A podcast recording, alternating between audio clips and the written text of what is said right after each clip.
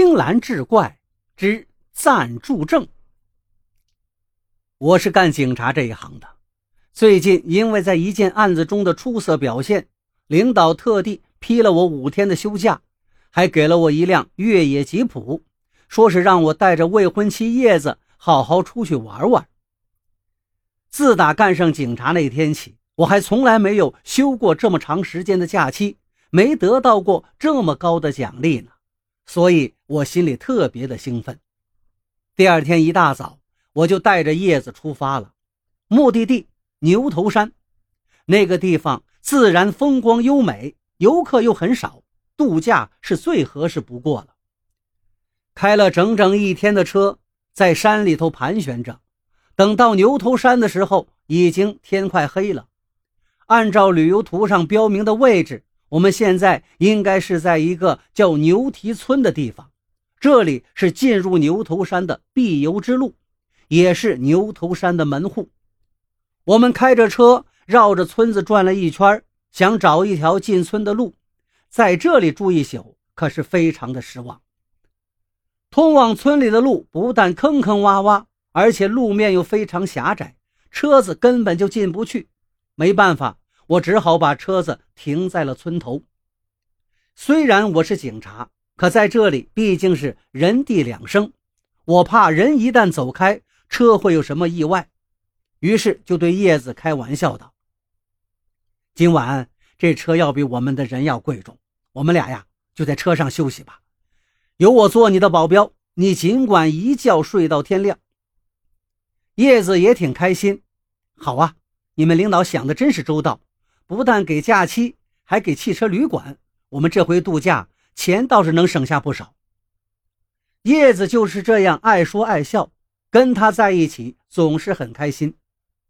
就在这时，猛然听见车窗外由远到近传来一阵闹嚷嚷的说话声，看架势，这些人好像是冲着我们来的。也许是职业习惯吧，我本能的把车灯打开。把车窗落下一部分，探出头去问道：“你们是牛蹄村的吧？找我们有什么事儿啊？”查暂住证。五六个扛着锄头、铁锹的山村汉子越走越近，其中一个身材高大的粗壮汉子舞动着胳膊，粗声粗气地朝我嚷嚷着：“查暂住证！”我一愣，从来没有听说过。小山村里还有什么查暂住证的？这群人有点胆大妄为了吧？他们到底想干什么呀？这得警惕一些。想到这里，我立刻打开车里备用的红色警灯，把它往车顶上一放，一边按了一下叶子的胳膊，道：“你别动，我来对付他们。”随后，我迅速开门下车，冲他们厉声吼道：“看到警灯了吧？我是警察，你们想干什么？”居然没有一个人害怕，他们一个个依然是怒气冲冲的样子。那高个子汉子怀疑地问我：“你是警察？把你的证件拿出来。”我掏出警官证，他一把夺了过去，用手电照了照，挺认真的反复看了看，又还给了我。那你的暂住证呢？拿出来看看。什么暂住证？我没有暂住证，我只有身份证。我窝了一肚子火，可是我意识到自己是警察，在没有了解清楚真相之前，不能轻举妄动。没有暂住证，那你就是假警察。真警察绝对不会知法犯法。旁边一个矮个子汉子道：“对。”又有人朝我吼了起来：“没有暂住证，一定是假警察。真警察绝不会知法犯法。”好好看看他的警官证，说不定啊，他开的这辆车也是偷来的。那几个人顿时七嘴八舌的讨论起来。对，他的警服肯定也是偷的，小心一点呐！